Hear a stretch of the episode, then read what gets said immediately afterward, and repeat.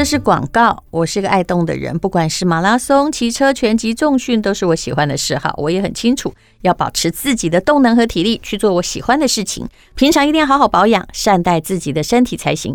尤其是现在的生活环境里面，处处都藏着挑战。想要提升保护力，就需要摄取均衡的营养素。有些营养素也许很难从日常饮食补足，补充这些人体无法自行制造的营养素，综合维他命是很不错的补给品。善存成人综合维他命针对台湾成年人提供二十二种人体无法自行制造的营养素，促进新陈代谢，增强活力，提升你的保护力。在不同的人生阶段当中，身体都需要吸收足够的营养，帮助我们维持健康。善存还有为五十岁以上的族群设计的银保善存，以及男女性综合维他命，为不同年龄层以及性别提供各自的专属配方，补给营养并维持健康，不仅提升保护力，也带来年轻光彩。善存是全世界销售最好的维他命，运用七十年。全球营养科学帮各个年龄层打造专属配方，一定帮助补充人体所需的各种维他命及矿物质，让你轻松面对环境挑战，增强体力，促进新陈代谢以及提升保护力。更多产品资讯可以看看这一集的文字栏。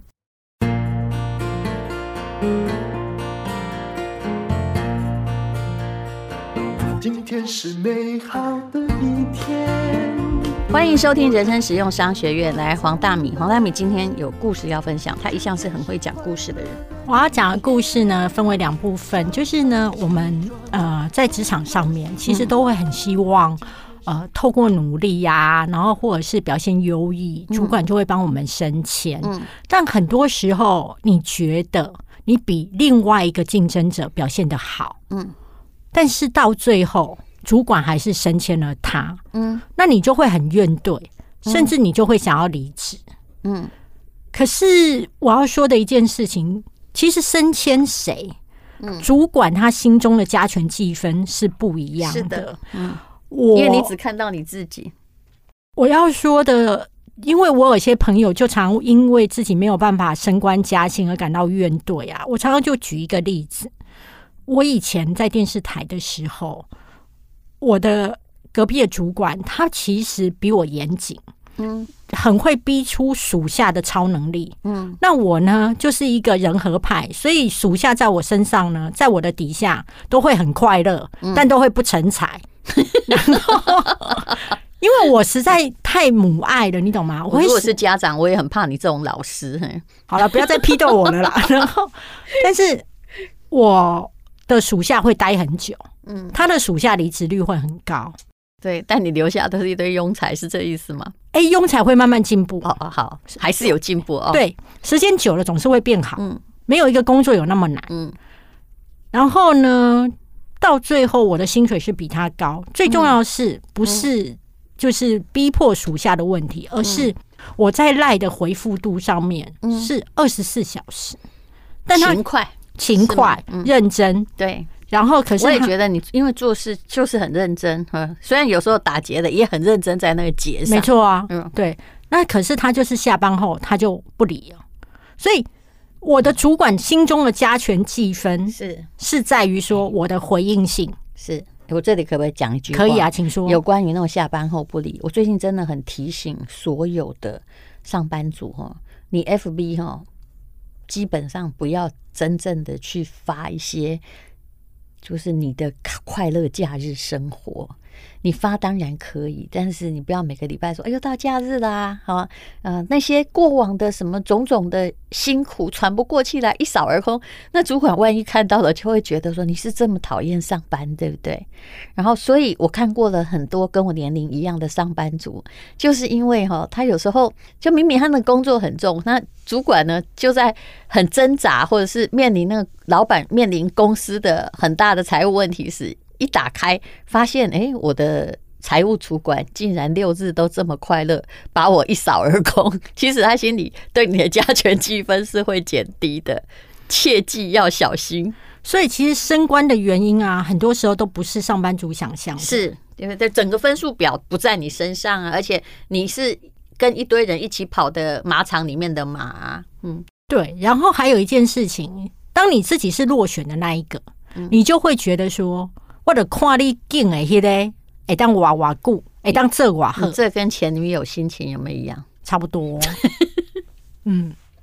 但是我要讲的是，即便他过不好，或者是那一个主管新主管做不好，嗯，其实只要他上头的主管觉得好就好啊。你心中的好，跟你那上头主管认为的好是不一样的啊。老板有老板的选择，然后你说你的，如果你的主管也只是人家的 CEO 或高阶主管，他也有他的选择。其实连这两个选择都不一样，嗯，没错啊，对不对？而且看的事情角度就是。跟自己的利益比较有关系。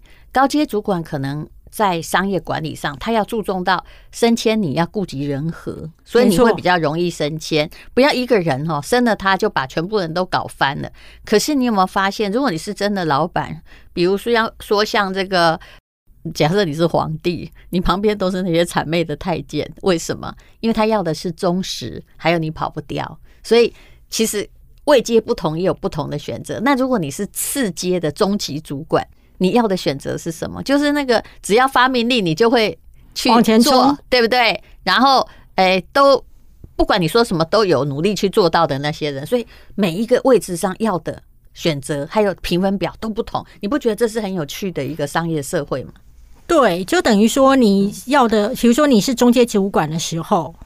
对上面的主管而言，你要能做事，嗯，然后你要使命必达，我要看到绩效。可是如果你在往上爬的时候，嗯、他要看的是我跟你沟通起来顺不顺，是还有我对你的信任度。对，信任其实是一件非常重要的事情，因为对，而且有关沟通哦，就是沟通，你不要以为只有你很紧张，哎，他也在耗费，哎，如果跟你这个人很难沟通，就是他要在你身上投的。沟通之机会成本比较大，其实这个后来我自己有公司之后，深深有感觉。然后你你觉得你很优秀，对不对？但是要跟你花做同样一件事情，跟你花的沟通成本实在太多啊！你又会来顶撞，那你又会来想修康修胖，就是没有往目标走。我一定会去找那个，你知道，就是本来就已经会的，因为我的沟通成本少啊。嗯，然后因为我常常在跟你聊天。其实有帮助到我。我这一次在跟我朋友聊天的时候，我就不是陪着他一起谩骂他老板。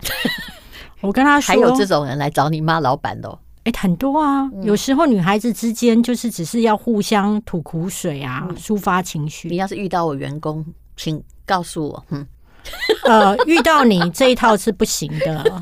你只会跟他说讲重点，你要什么？我会跟他说，你还要不要做下去？其实。如果你觉得这里不好的话，我觉得你可以有更好选择。嗯，不要勉强，谁都可以找到自己更好的，包括我。嗯，对，所以我后来就跟他说，你要把自己的利益最大化。嗯，你先去盘点一下你身上背的贷款，嗯，还有你的存款。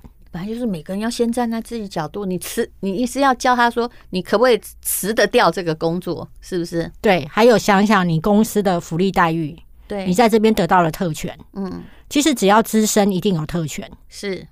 那我说，只是你不知道，只是你不知道，因为你习惯了，你习惯了，嗯，真的，你就算是一个行政人员，你只要有资深，你都有特权。这点我就再插一句话，就是我看到的很多都是在美商或欧商公司，他们拥有的福利跟特权其实很好。他并不知道，直到他去了那个土公司之后，他才发现说啊，怎么没有这个？怎么没有那个？怎么怎样怎样？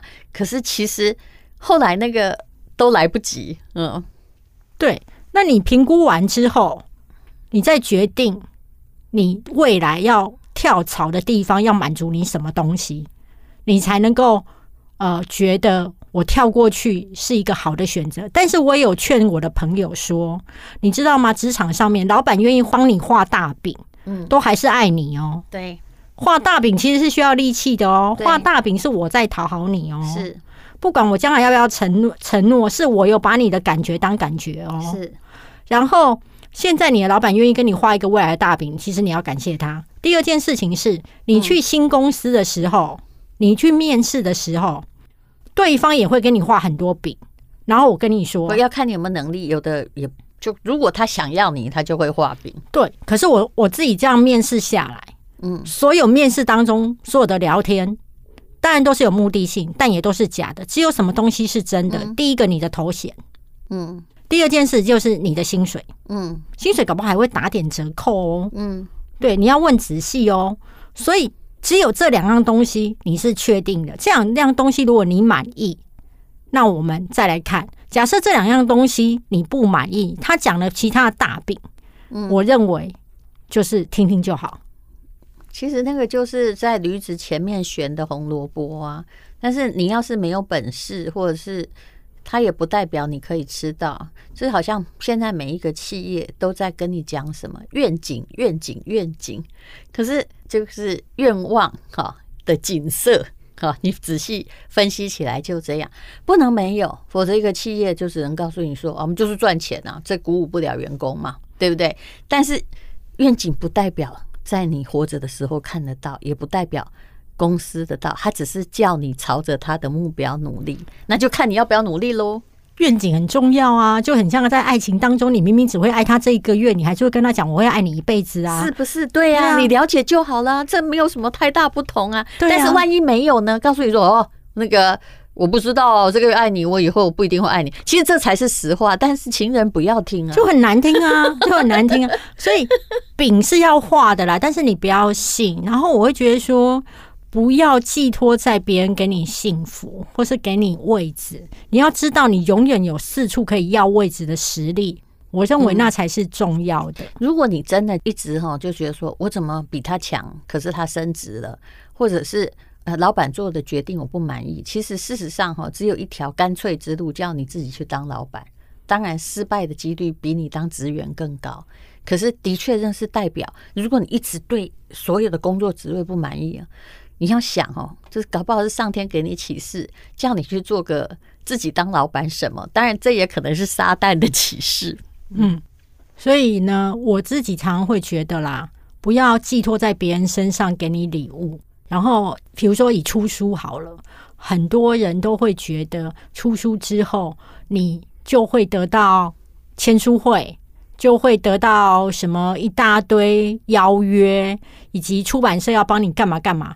我经过出了两本书，以及第三本书在准备当中，我突然了解到一件事情：所有的作者都对出版社有过高的期待，但到最后，你可能这一条路还是要靠你自己。你要听一个写了不止二三十本的作家，然后换了不知道几百个出版社的作家吗？没有没有，我换的都是比较大的出版社。OK OK，小的我还没有真正出过。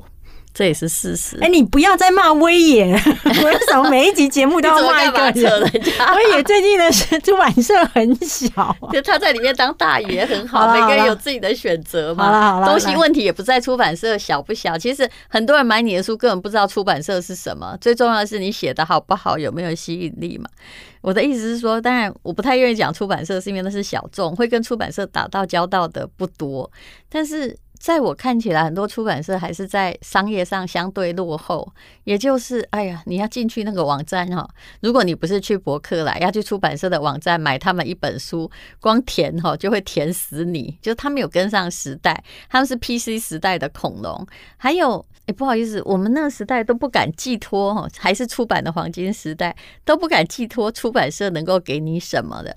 然后，为什么现在的人这么容易出书？你也可以自己自费印刷呀，这么容易出书，然后你会期待出书之后功成名就？你到底是看了谁的例子呢？嗯，其实出版社是赚的钱很少哈，但是是最现实的。我当过不畅销作家七八年。然后后来再不小心当了畅销作家，大概十几年。后来呢，就当了一个叫过气作家，又当了一些年。